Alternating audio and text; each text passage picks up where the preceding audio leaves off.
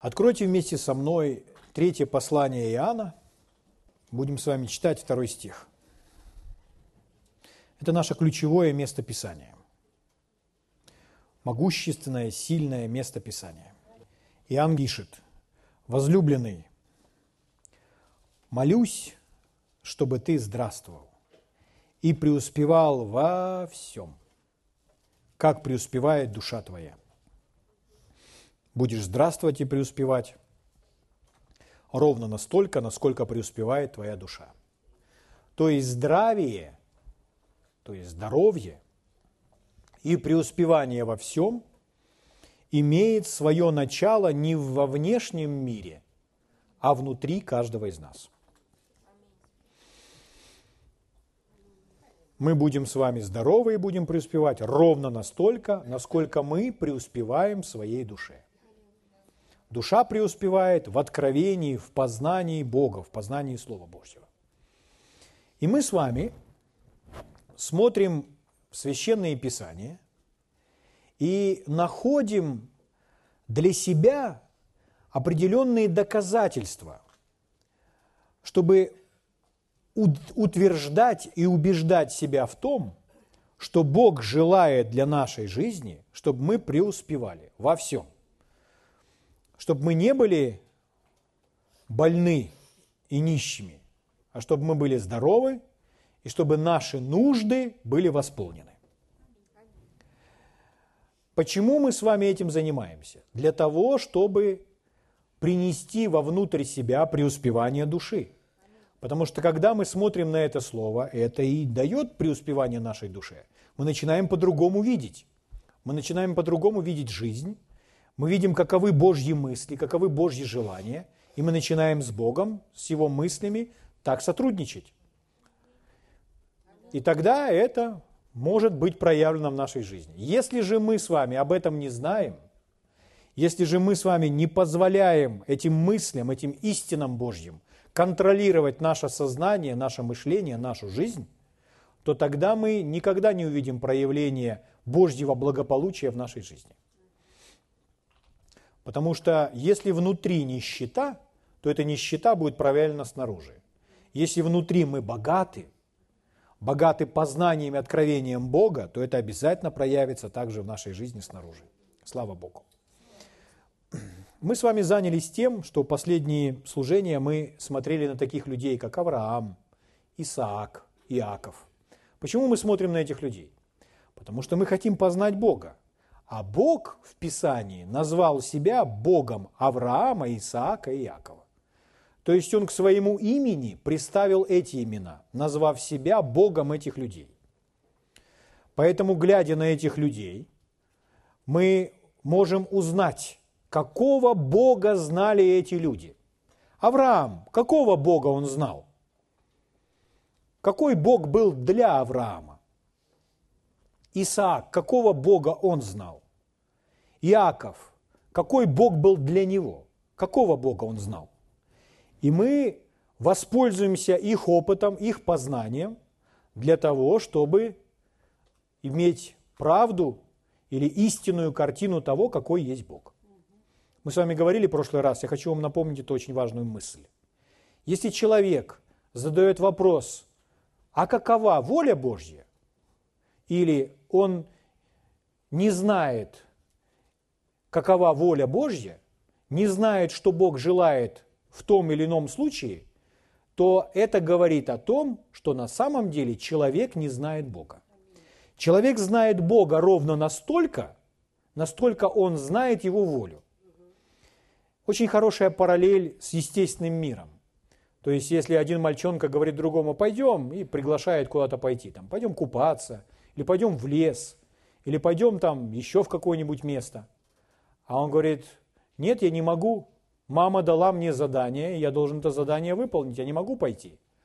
А он ему говорит, ну пойди у мамы, спроси, отпросись у мамы, пойдем вместе. Он говорит, э, нет, я не пойду к маме отпрашиваться. Я не пойду спрашивать у мамы. Я заранее знаю, что она скажет.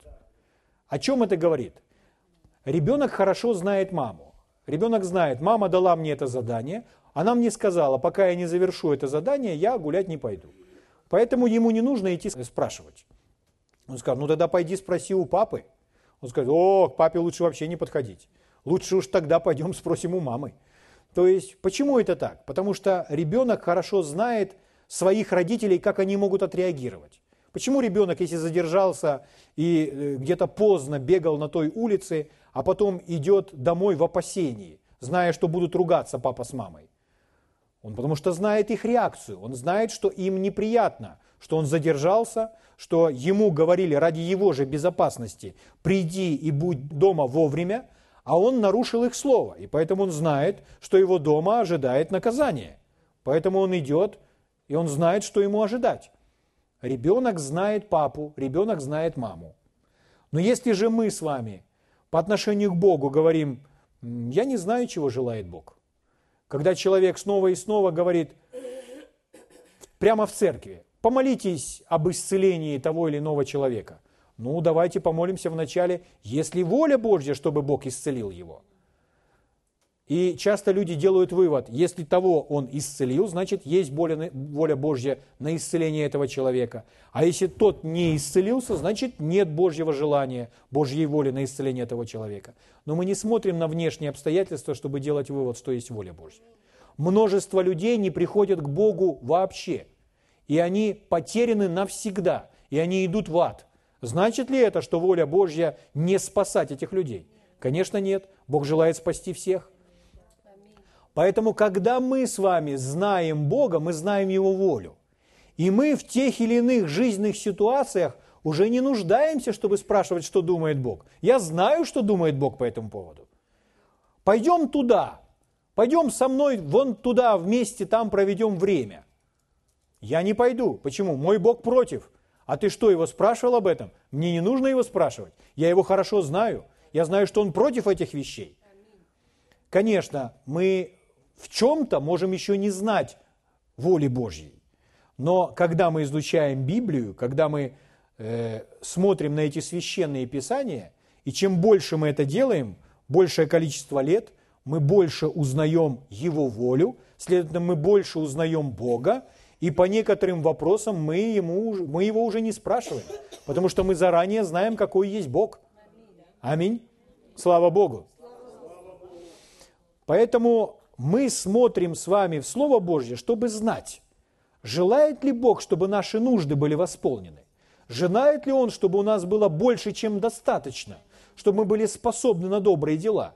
Или же Он желает, чтобы у нас ничего не было – или периодически Он нас с вами проверяет и испытывает недостатком, принося недостаток в нашу жизнь. Такой ли Он? Говоря о болезни, никто из родителей не желает, чтобы «я хочу, чтобы мой ребенок был здоров, но иногда в целях профилактики было бы неплохо, чтобы он раз в два года сломал ногу». Ни один родитель так не думает. Это был бы странный родитель. Почему же люди так думают о Боге? Но Бог есть любовь. Бог добрый. И из священных писаний мы можем узнать, какой Бог. И тогда, если мы в своей жизни видим, что воля Божья не осуществляется, мы не говорим это от Бога, а мы говорим нет, это не осуществление воли Божьей. И я этому всему неправильному, этому злу, болезни, недостатку, я буду противостоять. Я буду отказываться и говорить, Бог со мной. Все равно Он поддержит меня. Все равно Он поможет мне в этой ситуации. Потому что это дает человеку уверенность, что Бог за меня. Он со мной, Он желает этих благ. Аминь. Слава Богу. Иисус так говорил, разговаривая с теми людьми, которые жили в Его время. Если вы, будучи злы, умеете даяния благие давать детям вашим, тем более Отец Небесный даст благо просящему Него. Аминь. Иисус сказал, тем более. В одном из переводов, коль ми паче. Слава Богу. Когда мы смотрим на этих людей, Авраам, Исаак, Иаков, Авраам получил это благословение от Бога. Он знал Бога, который размножил Авраама настолько, что Авраам передал великое наследство Исааку. Когда мы смотрим на Исаака, то Исаак начал свою жизнь с того, ну, сначала он вырос в доме отца, где он был всем обеспечен, а потом, чтобы начать самостоятельную жизнь, он получил красивейшую жену, которую ему доставил Святой Дух, потому что отец постарался. И следующее, он получил громадное состояние в миллиарды долларов. Угу. Вот с чего начал Исаак. Но когда мы смотрим на жизнь Иакова, то Иаков не начинает с этого. Иаков начинает с нуля. Почему так? Потому что Иаков, он получил не совсем правильное воспитание, и он был тем, кто называется обманщик, лгун. То есть он получал желаемое не совсем правильными путями. За это ему пришлось поплатиться. Когда он пришел в дом Лавана, и там он работал, то Лаван, написано, 10 раз поменял договоренность с э, Иаковом. Почему? То, что Иаков посеял, то впоследствии Иаков и пожал. Поэтому Иаков в Библии – это тот человек, который на протяжении своей жизни претерпевает изменения. И вся его жизнь представляет нам, как меняется этот человек. Зачем? Чтобы все-таки иметь то, что Бог желает для него. Но ему нужно было измениться. Вначале он изменился, когда Бог по своей милости показал ему тот сон, говоря, что я с тобой, что я тебя поддержу, что я дам тебе эту землю. Иаков уже изменился, его сознание изменилось, его душа начинала свое преуспевание. И потом он учился быть честным с Богом и с людьми. Слава Богу. Благ Господь. Аллилуйя. Господь милостив. Господь милостив. Господь милостив. Давайте мы кое-что скажем об Иакове, а потом я вам покажу кое-что об Иосифе. Итак, Бытие, 32 глава, давайте посмотрим. 10 стих со мной откройте. Здесь описывается, как Иаков возвращается в дом. Бытие 32.10. Возвращается домой. Позвольте я еще раз вам замечу. Исаак начал свою самостоятельную жизнь с того, что он был в доме своего отца со всем своим семейством, с большим состоянием, у него теперь еще и жена. Но Иаков начал свою самостоятельную жизнь просто с посохом и с термоском небольшим, которым приготовила ему мама. Яков оторван от своей семьи, от своей земли, он не имеет никакого имущества. Вот с чего он начал. Когда он претерпел все эти изменения, когда его характер был изменен, то он возвращается домой, и вот этот стих. И он говорит, «Недостоин я всех милостей и всех благодеяний, которые ты сотворил рабу твоему». Но Бог это для него сотворил. Почему? Потому что он претерпел эти изменения, он стал другим человеком, он изменился. «Ибо я с посохом моим перешел этот Иордан, а теперь у меня два стана». В другом переводе написано э, два, два лагеря. То есть у него было такое имущество, у него, у него были работники, у него были жены, у него были дети, у него были овцы, ослы, козлы, верблюды, все у него было. А ушел с одним посохом, а пришел со всем этим. И здесь он говорит, я недостоин Твоих милостей и всех Твоих благодеяний. Кому это он обращается? К Богу. Кто это для него сделал? Это сделал Бог. Смотрите, что Бог сделал для Якова. Он умножил его настолько, что он за все эти годы настолько разбогател, умножился, что у него теперь два лагеря, имущество. Вот какой он возвращается домой. Это сделал для него Бог, который пообещал это и сделал для него. Слава Богу. Еще мы с вами должны знать кое-что об Иакове, чтобы увидеть его сердце и понять, почему это случилось, произошло в его жизни.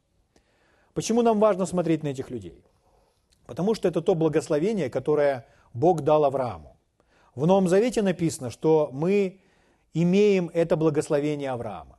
В послании Галатам 3, 13 и 14 написано, что Иисус стал проклятием за нас. Так ведь? Ибо написано, проклят всяк, висящий на древе.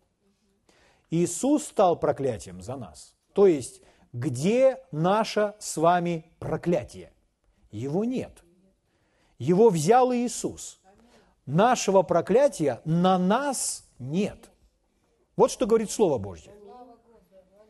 Он взял это проклятие и понес, убрал его с нас, чтобы благословение Авраама распространилось на язычников, то есть благословение Авраама наше. Когда мы с вами видим это благословение, это то же самое благословение. Оно принадлежит нам. Поэтому мы должны знать о нем, мы должны понимать, о чем идет речь. Потому что сегодня, к сожалению, когда говорится в церкви о благословении, для людей это очень такое виртуальное понятие.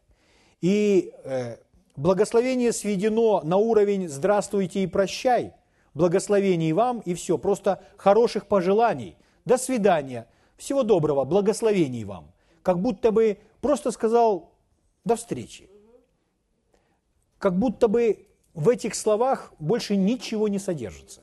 Нужно разобраться, что для нас эти слова должны быть на самом деле сегодня. Для этого нужно посмотреть на Якова. Нужно разобраться, почему он лгал вначале. Он лгал, чтобы получить благословение. Он получал не теми методами, не тем способом, и это неправильно. Это его не оправдывает но само его сердце, что он хотел? Он хотел благословения. Он выменял у своего брата Исава первородство написано. Почему первородство? Потому что первородство предназначало благословение. Как Исав отнесся к этому первородству, к благословению? Он пренебрег благословением. А что Яков? А Яков не пренебрег. Иаков дорожил, Иаков хотел получить.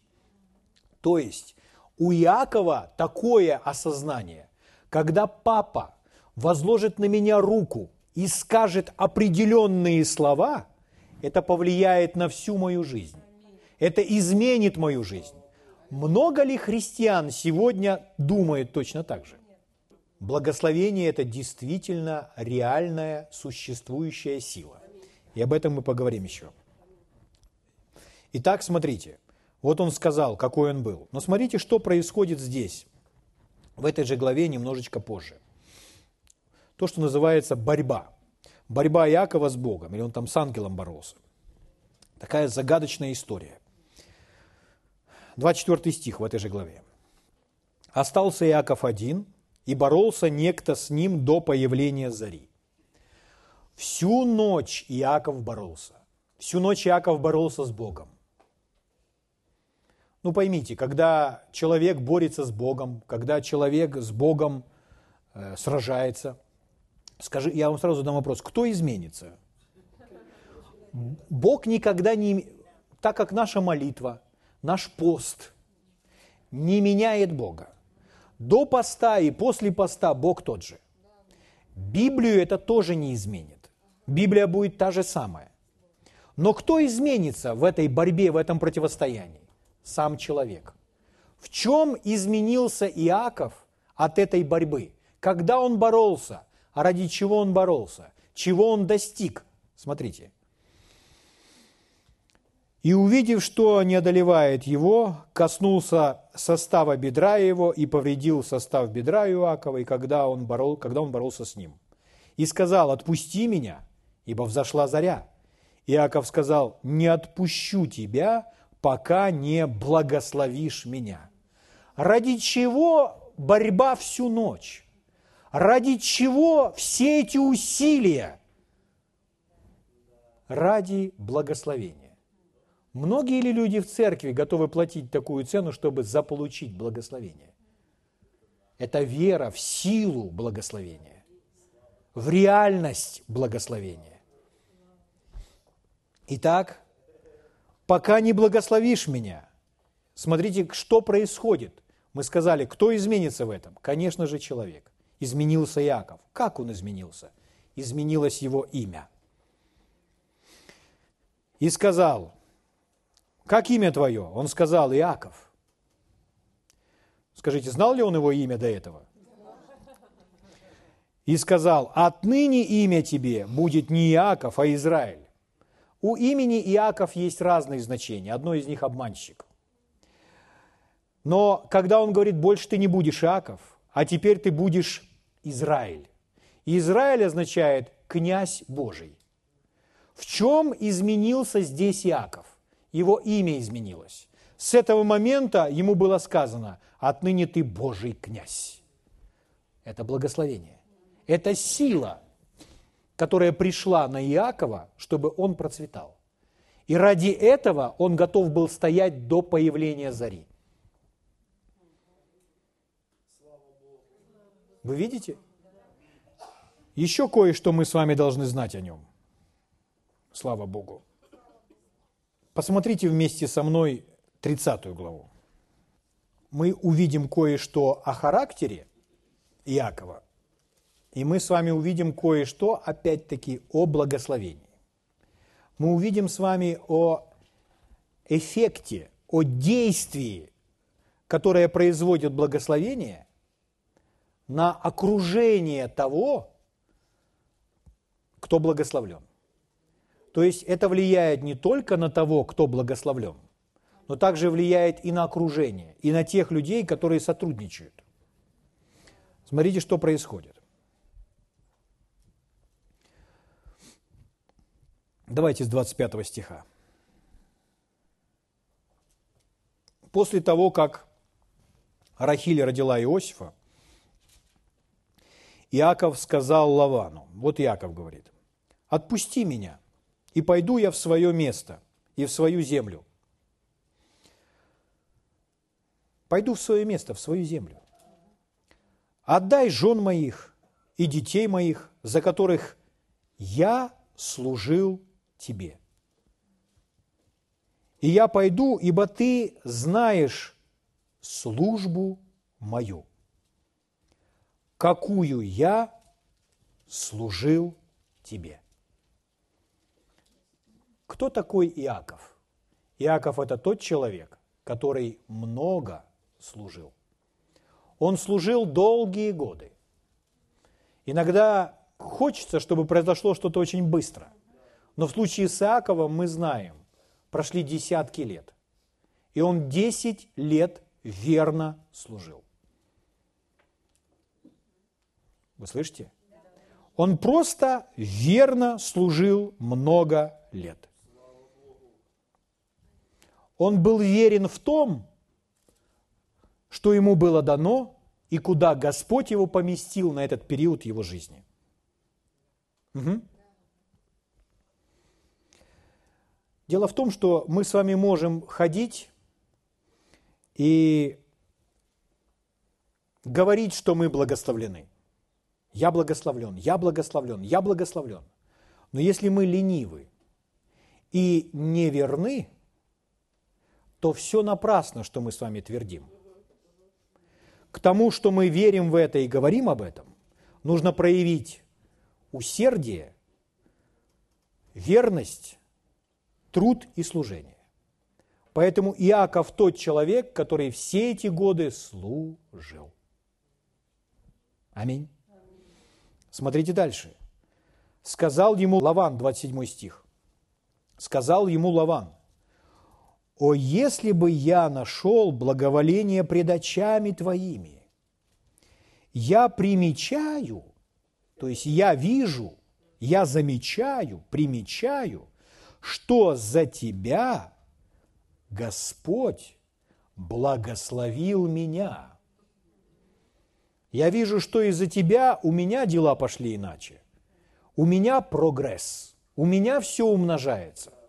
Из-за тебя. Вы слышите? Слава Богу. Что это значит? Это значит, что благословение, которое было на Иакове, повлияло на человека, на которого Иаков работал. Но я для вас кое-что хочу заметить.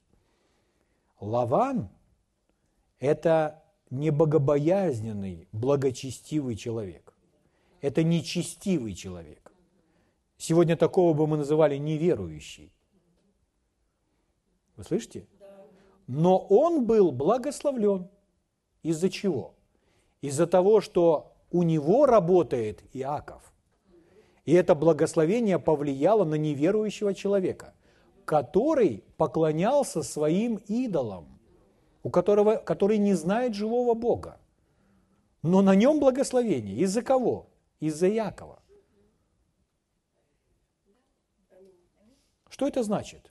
А это значит, друзья, что нам с вами не нужно много говорить кому-то, чтобы убедить кого-то, что нас, у нас добрый Бог и что Он обязательно должен прийти к этому Богу.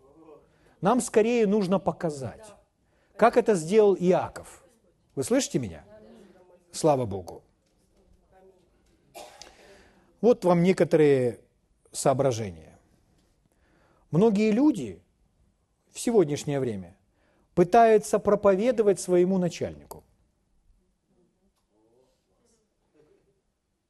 Вместо того, чтобы лучше научиться молчать, не проповедовать своему начальнику. Пусть наша жизнь проповедует. Проповедовать совсем не обязательно использовать слова. Пусть проповедует наша жизнь. Пусть она станет такой яркой. Аминь.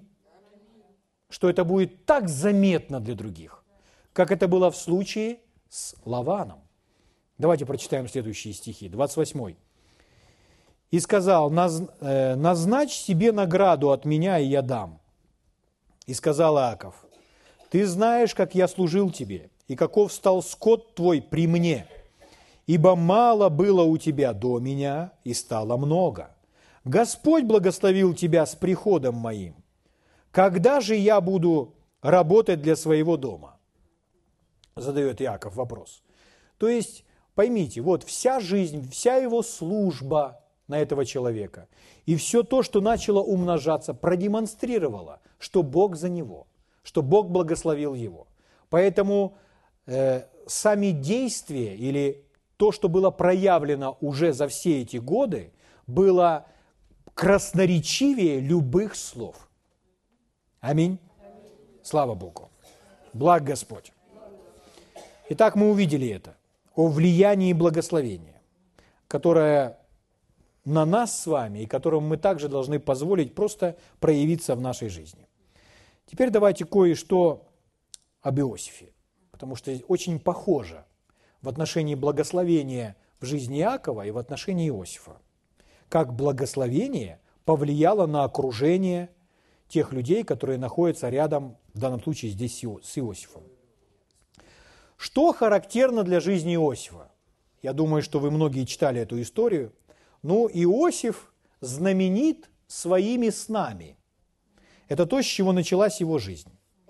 Иосиф видел сны от Бога. Так ведь? Он видел сны от Бога, которые Господь ему показал, когда он был еще юношей. Эти сны говорили о будущем, говорили о его предназначении.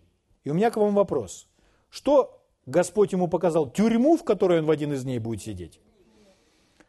Или в ту яму, в которой его бросят? Нет, Господь ему не это показал.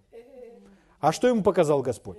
Господь ему показал, что он будет правителем, что он будет управлять, что он будет над всем стоять в тех образах и формах, в которых он ему это показал. Иосиф, он не потерял, не утратил этого видения своей жизни, этой своей мечты, заложенной в него Богом, всю свою жизнь. Ему тоже было непросто. Он тоже проходил через сложные периоды и обстоятельства своей жизни, предательства родных братьев. Но он сохранил свою мечту. И он остался верен своей мечте. Он не споткнулся, он стоял, уповая на Бога. Вот что характерно для Иосифа. Таким мы его знаем. Из-за этого благословение на нем, где бы он ни был. Слава Богу. Аминь.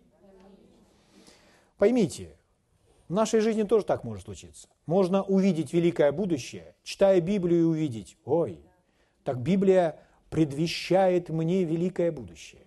Можно видеть славные сны о своем будущем, подобные сны Иосифу, и говорить, я верю в великое.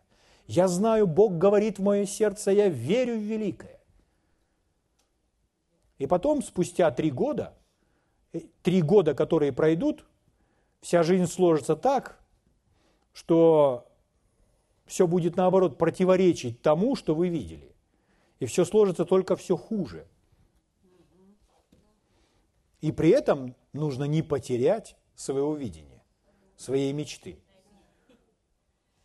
Это то, что с Иосифом случилось. Угу.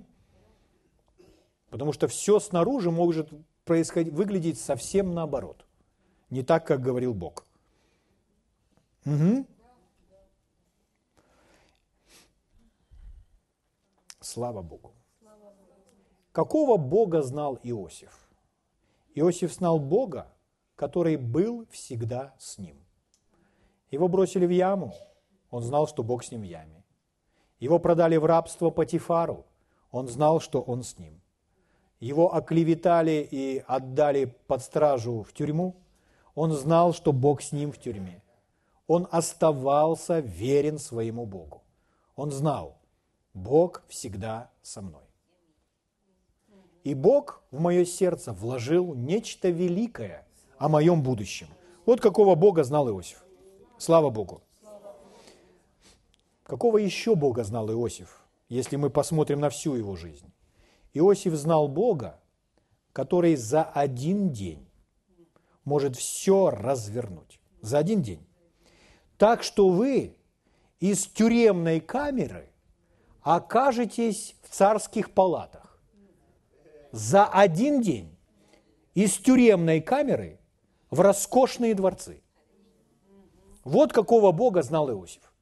Поэтому, если бы мы с ним сегодня разговаривали, он бы рассказал нам именно это.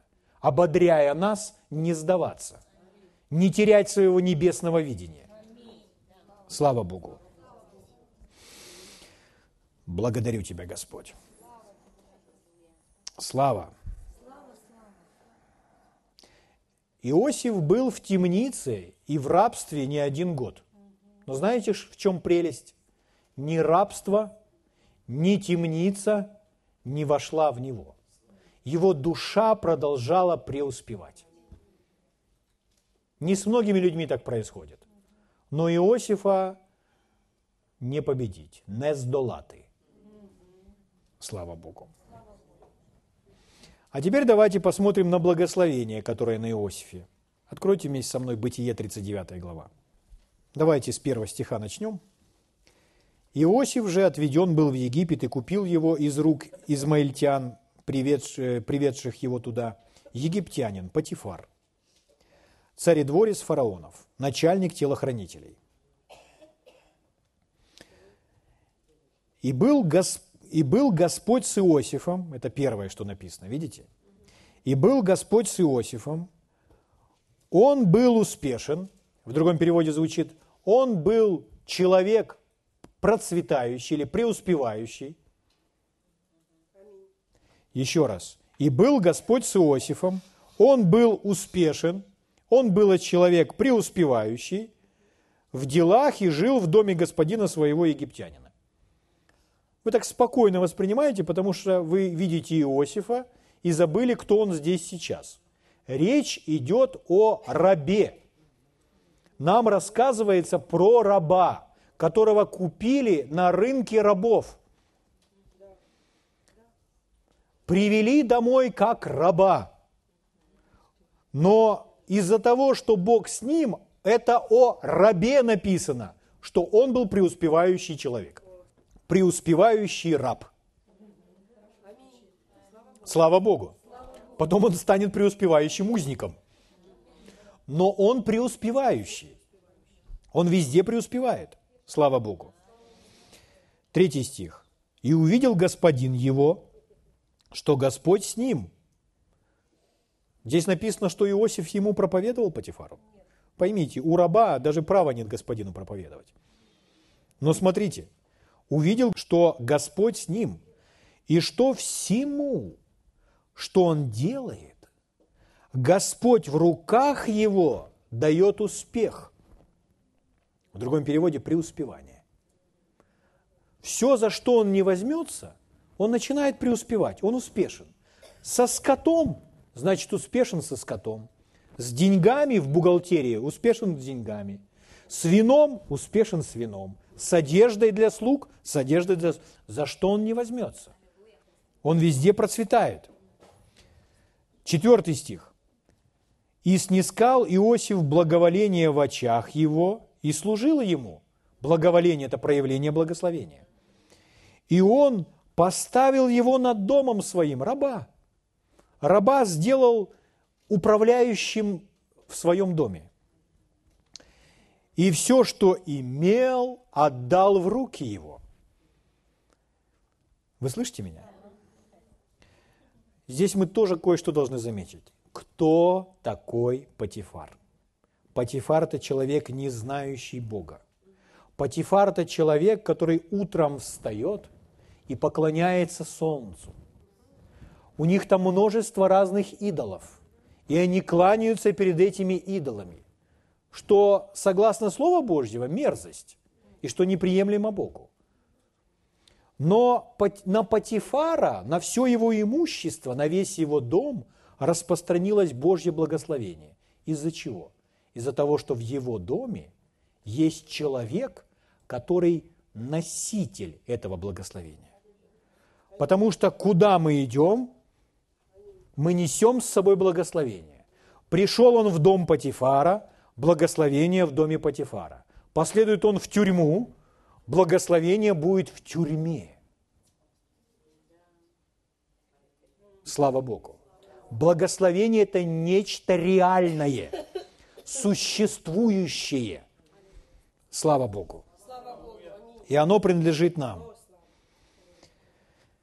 Пятый стих, очень важный стих. Вот о чем я сказал. «С того времени, как он поставил его над домом своим и над всем, что имел, Господь благословил дом египтянина». Человека, не знающего Бога.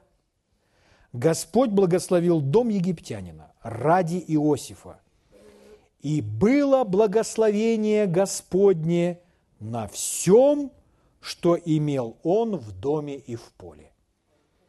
Имеет Патифар поля, на них благословение.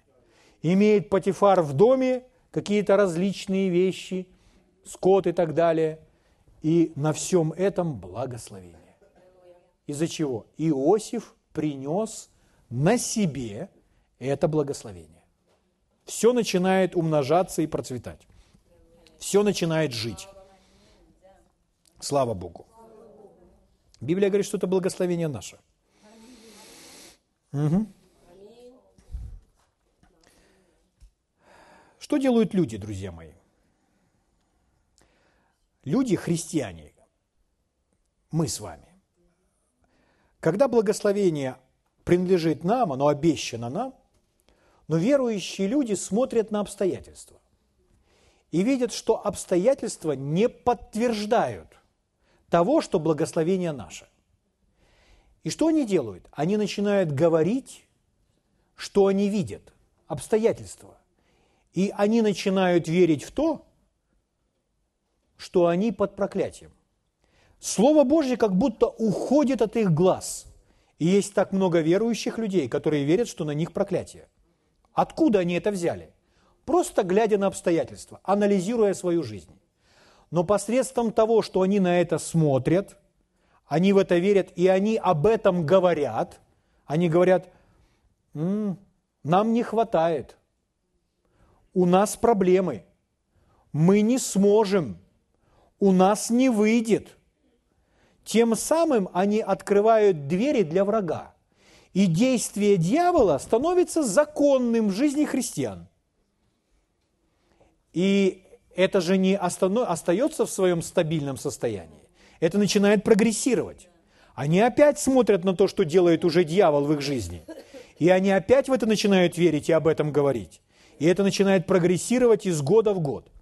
И так порой жизнь христиан, она похожа просто на совершенно разрушенную жизнь. Почему? Потому что с самого начала люди просто не научились жить верой. Что нужно с самого начала, с момента рождения свыше, научиться смотреть на невидимое и положить охрану устам своим, если не знаешь, что говорить. Потому что нужно учиться говорить то, что Библия говорит о нашей жизни. А Библия говорит нам, что Иисус взял наше проклятие на том кресте. Проклятие, которое было на нас, его на нас нет, оно на Иисусе. А благословение Авраама, говорит Библия, наше. У нас есть полное право ходить в этом благословении. Поэтому мы должны в это верить, об этом говорить, не быть ленивыми, служить, быть верными, не служить три дня или три месяца, а служить, если понадобится и 20 лет. Аминь. И что будет тогда? Мы будем жить в благословении. Мы будем наблюдать его проявление каждый год и каждый месяц нашей жизни. И оно будет прогрессировать. И мы в этом будем прогрессировать. Слава Богу. Благ Господь. Аллилуйя. Хорошо. Что же такое это благословение? Я дам вам определение этого благословения, которое мы увидели на Иакове, и как он за него держался, на Иосифе, и как он им дорожил. Он не впадал в грех ради благословения, чтобы не согрешить пред своим Богом. Потому что это реально. Откройте вместе со мной Бытие, первая глава. Или можете просто послушать, потому что я буду читать очень известный стих. Первая глава, книга Бытия. Это там, как Бог все творил. Мы знаем, что Бог сотворил все при помощи слов. И мы с вами знаем, что после того, как Бог все сотворил, Бог еще и благословил. Что это значит? А значит, просто сотворить было недостаточно. Нужно было еще и благословить. Аминь. Поэтому какой Бог, какого Бога мы знаем, какого Бога знал Авраам, какого Бога знал Исаак, Иаков, Иосиф. Бог, который благословляет. Вот здесь написано, Бытие 1.22. Благословил их Бог, говоря, плодитесь, размножайтесь или умножайтесь, наполняйте землю, обладайте ею. Так? Слава Богу. То есть, что делает Бог? Бог благословляет. В 28 стихе написано, в этой же главе. «И благословил их Бог, и сказал им, плодитесь, и размножайтесь, или умножайтесь, и наполняйте землю, обладайте ею, владычествуйте». Вот это благословение. Чтобы дать определение благословения, что это такое?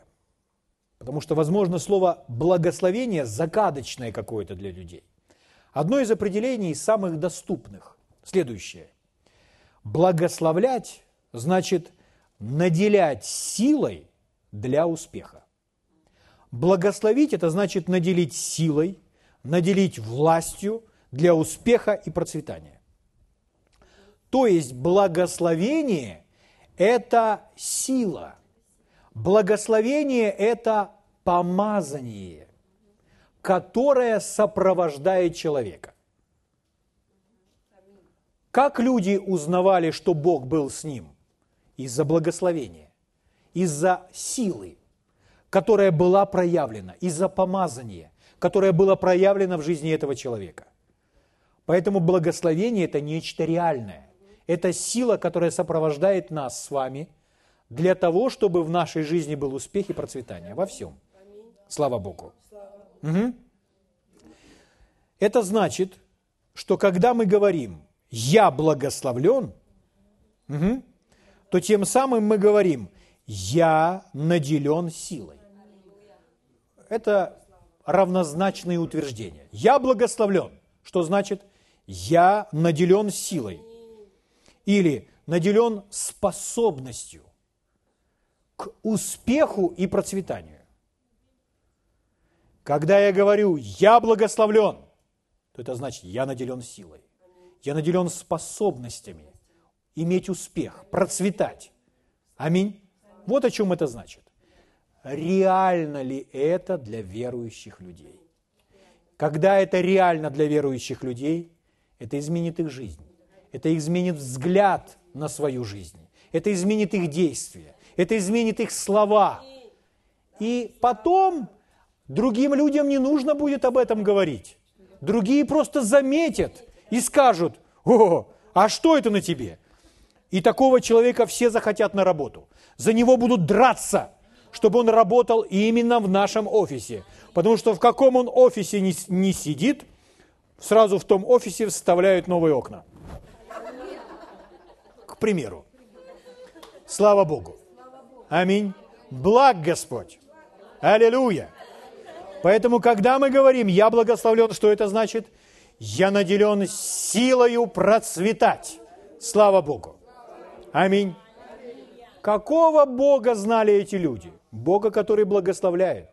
Благословляет так, что все начинает в жизни умножаться. Слава Богу.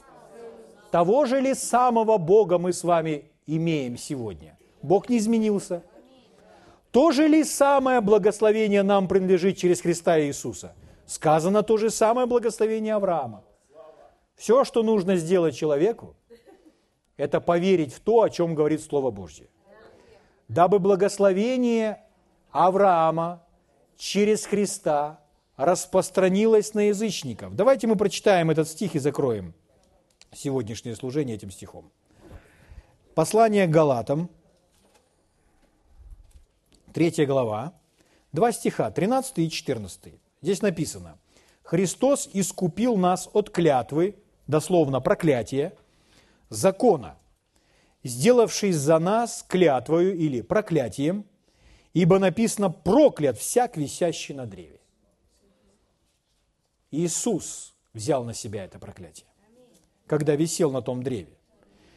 Дабы или чтобы, то есть это все было с умыслом, с целью, чтобы благословение Авраамова через Христа Иисуса распространилось на язычников, чтобы нам получить обещанного Духа верою. Вот одно из ключевых слов в этом утверждении – верою. Как мы получаем, принимаем от Бога? Всегда одним способом – по благодати, верою. Аминь. То есть человек должен иметь веру. Это говорит о том, что духовный невидимый мир, он реален. И благословение, которое не видно, оно реально, оно существует. Слава Богу. Благ Господь. Давайте встанем на наши ноги и поблагодарим Его.